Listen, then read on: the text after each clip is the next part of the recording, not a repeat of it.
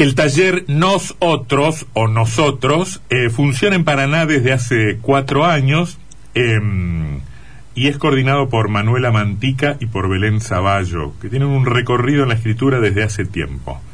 Manuela Mantica viene desde el ámbito de la psicología, Belén Zavallo desde el ámbito de la docencia.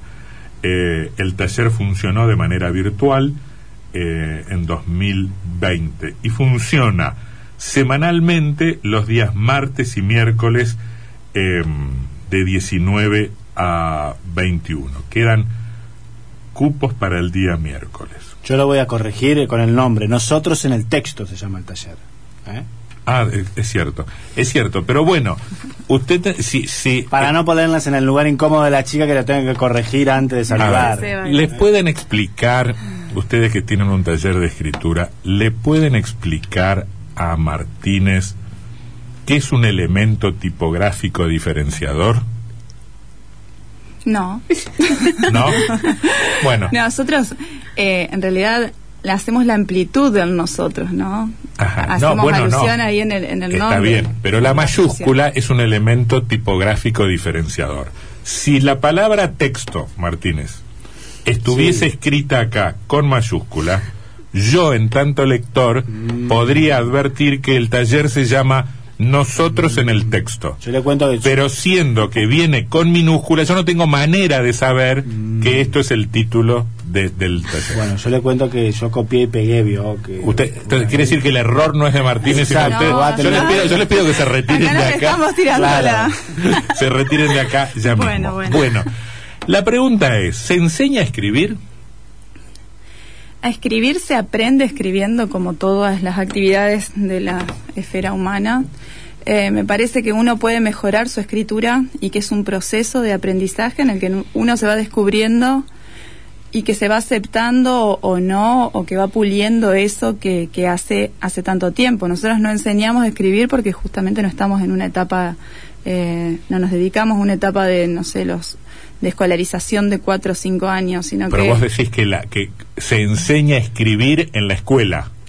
Y en, la, escuela primaria sería. Se adquieren herramientas para la escritura los primeros, ¿no? Y luego para escribir creativamente, para acercarse a la literatura, para escribir poemas, para escribir eh, un texto dramático o una novela, uno en realidad va mejorando y va aceptando que de escribir uno nunca termina ningún texto en realidad. Mm. Y ahí aparece la edición, ¿no? Que, que también es un elemento muy importante. ¿Qué querías decir, Manuela? Iba a decir que para mí siempre estamos aprendiendo a escribir, si hablamos un poco metafóricamente. Nosotras pensamos un poco en el taller la escritura ligada a la lectura, entonces es como un proceso que no termina nunca, digamos. O sea, mm. siempre nos estamos encontrando con lo que escribimos, con lo que leemos, y en ese sentido, para mí, siempre se puede avanzar hacia una mejora de ese horizonte de escritura. Si pensamos la escritura no solamente ligado al acto de escribir, sino como una cuestión como lo pensamos con Belén también, que la escritura también tiene que ver con una vuelta por la historia, ¿no? Por eso mismo tocamos muchos temas en el taller, por eso mismo este año lo planteamos en un programa anual en el que vamos a hablar del cuerpo, el deseo, los recuerdos de la infancia. Mm. Estoy pensando en, él, en, en, lo que sería un proceso de aprendizaje. Obviamente, yo puedo escribir medianamente bien con sujeto y predicado, pero eso no me, no me no me, no me coloca en situación de escribir un poema como Neruda. Lo que quiero decir es que yo iré aprendiendo paulatinamente. Lo que yo pregunto es, si ustedes deciden trabajar con gente, ¿de qué edades? No, hay desde adolescentes, ponele jóvenes de 20 años, mm. hasta gente de 70 y pico, 80. Bueno, eh, una, una pregunta... Es larga. Una pregunta que me queda para, para, para más adelante es ¿Qué advierten de, respecto de la formación de quien tiene 18 y de quien tiene 70? Por supuesto que el que tiene 70 tiene 50 años más de recorrido en la vida y ha tenido más tiempo para aprender. Pero yo tengo mis dudas de que si tengo mis dudas de que si ponemos a los 18 años al que hoy tiene 18 y a esa mujer o a ese señor con 70 hoy en el momento que tenía 18 si salieron de la escuela de, de igual manera por lo por lo que toda esta vuelta es a propósito de con qué material se encuentran ustedes.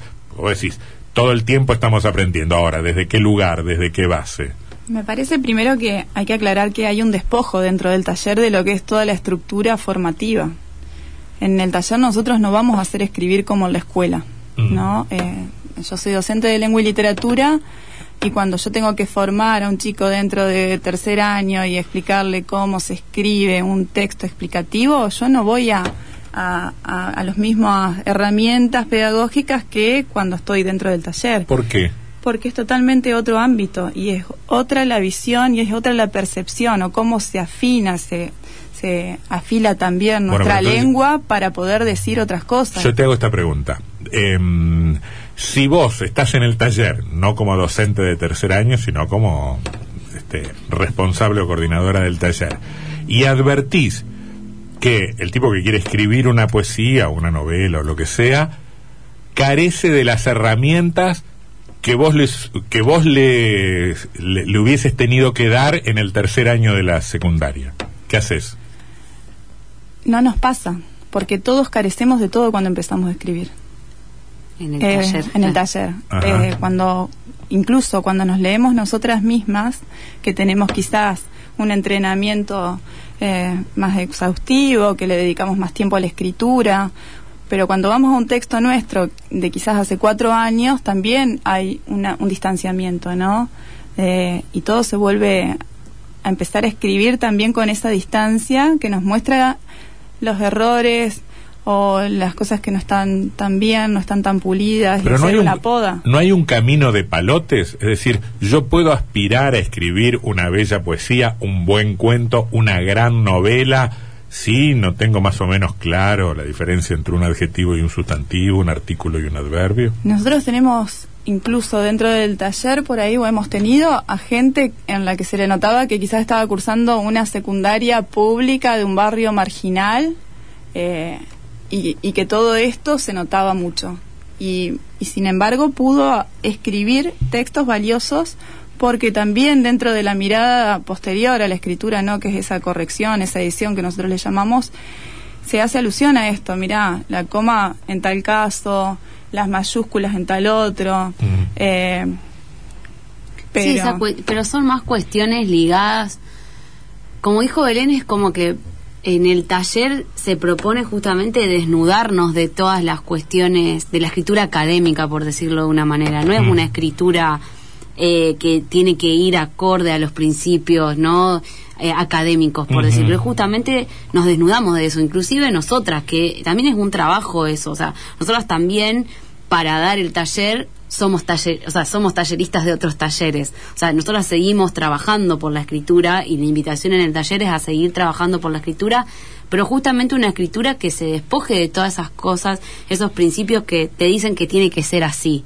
¿Sí? Es, es más que nada apuntar cuando hacemos, por ejemplo, nosotros le llamamos clínica de escritura, y en realidad es como esa cura del texto que se hace, tiene más que ver con una, una mejora en, en la estructura y en la forma, quizás por eso Belén decía la mayúscula, la coma, pero no es tanto al contenido, por ejemplo, nunca vamos a ir contra el contenido de lo, porque seguramente eso representa mucho para quien lo está escribiendo. No, por, por supuesto, claro. Eh, a mí la, la duda que me queda es si em, vos escribiendo te podés despojar de lo que no tenés. Yo, ante tu duda, te invito al taller. Podés participar en un encuentro. para ver que también de qué de qué clichés o de qué lugares No, comunes porque- uno puede despojarse cuando uno no- piensa Porque yo no sé si estoy interesado en, en, en escribir un cuento, una poesía o, un- o un- una, una- una literatura creativa. ¿no? No, la verdad que no sé si tengo ganas de, de eso. Pero eh, en, en tanto, si probara, eh, a- me- gustaría saber con, de qué me tengo que despojar si es que me tengo que despojar de algo. No, quizás también lo que tengas que hacer es a- afilar una mirada poética sobre las cosas comunes, Mm. ¿no? Y eso es sí renovarse los ojos todos los días para poder ver algo que habitualmente es un escenario cotidiano de una manera nueva. Bueno, claro, pero eh, hoy hablábamos de, de esto más, más temprano. Hablamos, porque nosotros sabemos mucho, hablamos mucho de, de poesía y de Y literatura. hablamos sin saber Y también. no, no, y la, y la- la gente llamaba y, y a- y a- y apuntaba sobre los- nuestros comentarios que decía que el mundo está definitivamente perdido. Pero que quiere, si, vos, si uno carece de esa sensibilidad, uno puede carecer de toda sensibilidad poética o, o- o- o literaria. Si escribís poesía, no creo. No, no, no, pero si, en el caso de no- ni- no- ninguno de nosotros tres escribe poesía. Probablemente Pero tan cerca del arte. yo voy a Pero care- con- care- con care- porque ¿Cómo? por- por- yo voy a discrepar porque a- uno aún desde la falta de sensibilidad también puede escribir un texto conmovedor quiero decir este, Justamente que hable de la falta de sensibilidad, no por sé, ejemplo. se me ocurre no es mi caso no que no es conmovido No, pero- pienso en, no, el, en el cronista que quiere, quizás de su texto, que es sobre un tema común y que ya todos han hablado, buscar un recurso que sea también más atractivo para el lector. Sí yo, eh, Eh, el lenguaje nos ofrece múltiples posibilidades, digamos, eso lo sabemos todos desde, desde todos los ámbitos y, y somos usuarios de la lengua todos, ¿no? Eh, yo le quería preguntar es si, si como parte del taller ustedes también hacen orientan ciertas lecturas en función de cómo el o, o de los perfiles que van viendo de cada, de cada uno porque se me ocurre que la lectura también es parte importante en, un- en, la formación de, de, de un, de alguien que quiere escribir Sí, es, es una columna vertebral para nosotros la lectura. Nadie, primero pensamos que nadie que... Hay gente muy apurada, ¿no? Y que se precipita por publicar algo sin haber leído nada y se cree que es maravilloso lo que hace. Y, y además de, pulir el texto también está, ¿no? Eso de pulir el ego nuestro que nos hace creer que somos tan geniales. Y, y el taller y escribir con otros y la escucha y lo que se genera es muy enriquecedor en ese sentido, ¿no? Porque primero que vos lees autores variados y en eso con, con Manu tenemos una asiduidad en la lectura las dos eh, y además tenemos, yo tengo a Jacarandá Librería con Washington Atencio que estamos permanentemente trayendo eh, material nuevo de escritores no solo contemporáneos, clásicos que se renuevan, se reeditan y eso nos mantiene a nosotros también como libreros actualizados y, y leyendo permanentemente qué es lo que se está escribiendo. Sí, no solamente que acercamos las lecturas como disparadores para las consignas y demás, sino que también lo interesante es trabajar esos autores y trabajar qué leen esos autores. Entonces, digamos, porque vos no sabés eh, qué es lo que hace un artista si no sabés también qué hace antes de hacerlo, ¿no? Por ejemplo, esta, esta cuestión que vos decís, la cercanía de la lectura. Y después sucede también que a, a medida que vamos escuchando las las distintas propuestas que, que leen, que traen, vamos recomendándoles lectura porque nos resuena con algún autor, con alguna autora. Che, quizás podés ir por acá porque tenés ese estilo, tenés ese registro, léelo más, léela más a esta autora porque te va a servir, te va a orientar. Hay muchos, hay muchos escritores que dicen que la mejor escuela para aprender a escribir es leer. Hasta Borges se presumía de ser un gran lector y no un gran escritor. No sé si ese es el camino, Es pero muchos, indudable. Hay mucha muchos gente leemos que para es gran, empezar. Es gran lectora y no, no le gusta escribir o no se animaría, Claro. ¿no? Sí, Eh, y eso, bueno, son casos mm, que, que siempre son respetables. En la definición del- de, justamente del taller, si, te- si tendríamos que decir qué es nosotros en el texto en, en tres palabras, diríamos que es una experiencia justamente de lectura antes que todo. Sí, la escritura viene después, pero es y lo planteamos como una experiencia siempre de encuentro con otra cosa, por eso el nombre, ¿no? El nosotros, porque la lectura lo que hace es encontrarte con cosas que no crees que estaban o que no esperabas y la escritura lo mismo. Eh, cuando escribimos, ¿copiamos necesariamente? Puede haber que, eh, que se propongan ejercicios de imitación para justamente entender que cuál es el recurso que se está usando en esa escritura y para poder identificarlos y saber que cómo se construye una metáfora, cómo se construyen cada uno de estos recursos poéticos o no. Y eso uno lo va asimilando, es como, como todo, y lo va naturalizando y haciendo propio, y luego son las reversiones nuestras, ¿no? Ujú. Sí, pero de alguna es esto me hace acordar a algo que, que una vez contaba un amigo psicoanalista que había invitado a como a su referente, a su maestro, a, que vaya, que iba a presentar un libro, iba a presentar algo y, y el maestro le dice, eh, bueno, sí, le dice igual, no vas a escuchar nada nuevo porque yo te, te robo todo a vos. Y sí, si fuera de otra manera me enojaría, le dice el maestro. Es eso, o sea, digamos, si no estamos robándole a otros y a otras es medio difícil que podamos armar algo. ¿ves? Claro. Porque nos, digamos, lo que escribimos tiene que ver con todo lo que vamos eh, tra- trayendo y armando de otro. No somos sino pedacitos de otros, digamos. Nadie es el Adán de la lengua, dice. Gerard Chenet. No, claro, pero además hay herramientas. Yo, yo, eh, hay herramientas que uno va adquiriendo y después tenés que ver qué tenés en la caja de herramientas, ¿no? Pero, este.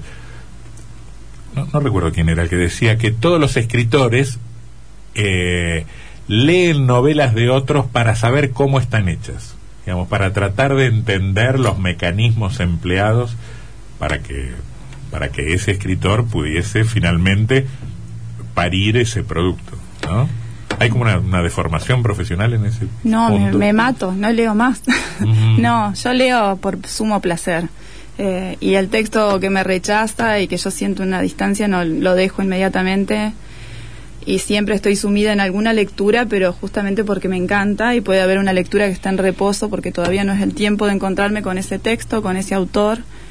Pero lo primero que me pasa con la literatura es, es sentir ese, ese goce, ¿no? Experimentar el placer del texto. Hay una gran discusión respecto a eso. ¿Los libros se dejan? Yo sin culpa. Sí. No, tú- usted Yo- ha participado de discusiones Sí. respecto de... Yo he dejado, tema. yo he dejado, muy pocos, pero he dejado. Yo, yo sí, a mí me, me cuesta. me cuesta. Sí, o los libros nos dejan a nosotros, no podemos decir. Sí, a mí me cuesta. Por eso se me están amontonando porque, este, mm, ¿por qué elegimos leer una cosa y no otra? Y eso se puede decir por el deseo. Mm. ¿Hay algo que te llama, que te convoca a vos del libro o no? Para mí tiene un poco que ver con el deseo y también tiene un poco que ver con que a veces eh, la identificación con lo que estamos leyendo es tan grande que no la podemos soportar. Eso también sucede a veces. Mm, Como que no podemos seguir, la, la- por ejemplo, Dostoyevsky es, es un, eh, o sea, es un escritor mundial, digamos, para leerlo, lo que lo que te puede enseñar, lo que podés leer ahí, pero tenés que seguir esa lectura, tenés que poder poner el cuerpo ahí con ¿Cuántos libros en vuestras vidas? No les pregunto, este, este, eh, como talleristas, sino como lectoras. ¿Cuántos libros en vuestras vidas leyeron de manera adictiva, sin poder dejar? ¿Cinco, cincuenta o quinientos? Y yo seguro 500. ¿Sí? Más, sí, sí, sí. Leo, leo ¿Vos mucho. también? Yo no he podido leer de manera Yo, adictiva más de cinco libros en mi vida. adictiva, adictiva te diría, sí, muy pocos, 20 capaz. ¿Vos, Varela? Pero adictiva No, de menos. Sí, yo cinco libros. Pero vos te ¿Vos? referías a Sí, repetir un No, texto. no, no, no. No, Ah, ese, ese libro que uno lo agarras Ah, a, a no. toda hora del no, día. no, que vos llegás a tu casa y no querés hacer otra cosa que leer ese libro. A mí no me ha pasado No, a mí más. sí, muchas a mí no me ha pasado más de cinco veces en mi vida. Ustedes tienen que entrar al catálogo de Jacarandá. Yo no es por nada, pero en serio. No me quieras buenas- vender, no, no me quieras vender. Buenas poetas. No me quieras vender. No, no. bueno, y ninguno de esos cinco, Es poeta. ninguno de esos cinco era Bueno. libro de, era de poesía. Bueno, ahí tenés. No, yo sí, no, y la mayoría de los libros son de Natalia Litvinova. o sea, cuando empezás a leer así, no podés salir del libro, digamos. ¿Quiénes van al taller? La gente que también tiene el deseo, ¿no?, de descubrirse y quienes eh, sienten que siempre se postergaron eso, porque porque también es como un tabú ahí con la escritura, ¿no? ¿Qué voy a ir a hacer? ¿Qué yo voy a hacer? Eh, sobre el poeta y sobre el escritor está siempre el prejuicio de que no está haciendo nada, ¿no? Que se dedica a jugar con las palabras y que es una pavada. Y, y la verdad es que descubre otra cosa y, y por eso también recurren y siguen participando del taller eh, y de la propuesta Mm. que se renueva anualmente. Y que después les muestran lo, lo que escribieron y este, le- les piden opinión y todo Siempre. eso. ¿Sí? Hacemos- eso, a eso le llamamos clínica de escritura, ¿Y digamos. ustedes son buenas, malas o odiosas o...? Ella es la buena y yo soy la mala. Yo tengo informantes Sí. que dicen que digan la verdad y que la gente va al taller porque hacen tortas y bizcochuelos Ah, caseros mira. muy ricos. Bueno, ese es un mecanismo, es un mecanismo de marketing también. bueno, ahora no podemos, pero, Ah. pero sí, siempre ha sido así. Muy bien. Hacían, dice, en pasado. Claro. Muy bien. Muy bien. Hacíamos y llevábamos. Bueno, eh, si alguien quiere participar, que, que, ¿cómo, cómo se contacta con ustedes? Nos escribe un mail a nosotros en el texto arroba gmail.com o por nuestras redes sociales tenemos Facebook e Instagram. Muy bien, martes y miércoles de 19 a 21. Exacto. Ahí están. Eh, Manuela Mantica, psicóloga, profesora Belén Zaballo. Vos, Belén, has, has publicado ya Sí, yo tengo algunas publicaciones. poesía, todo. Eh, Estoy trabajando ahora en... Terminé una novela que se va a publicar en este año. Eh, es la primera en narrativa. Y después tengo en poesías por el sello Camalote, que es el que abre Ferni Kosiak. Eh, en ese tengo un fanzine. Después estoy en la antología Flotar de los 100 poetas argentinos. Y en otra de Aguaviva Ediciones en homenaje a Olga Orozco. ¿Y, y vos, Manuela? Mm, no. Y, No, ¿por y qué? después hay un proyecto muy lindo que se llama Ediciones Arroyos, que te lo comento, Mm. eh, es una poeta que se llama Pipi Bosch, que congrega en un festival que se hace también ahí en Arroyo Leyes, y bueno, con ella tengo publicado una plaqueta de dos poemas.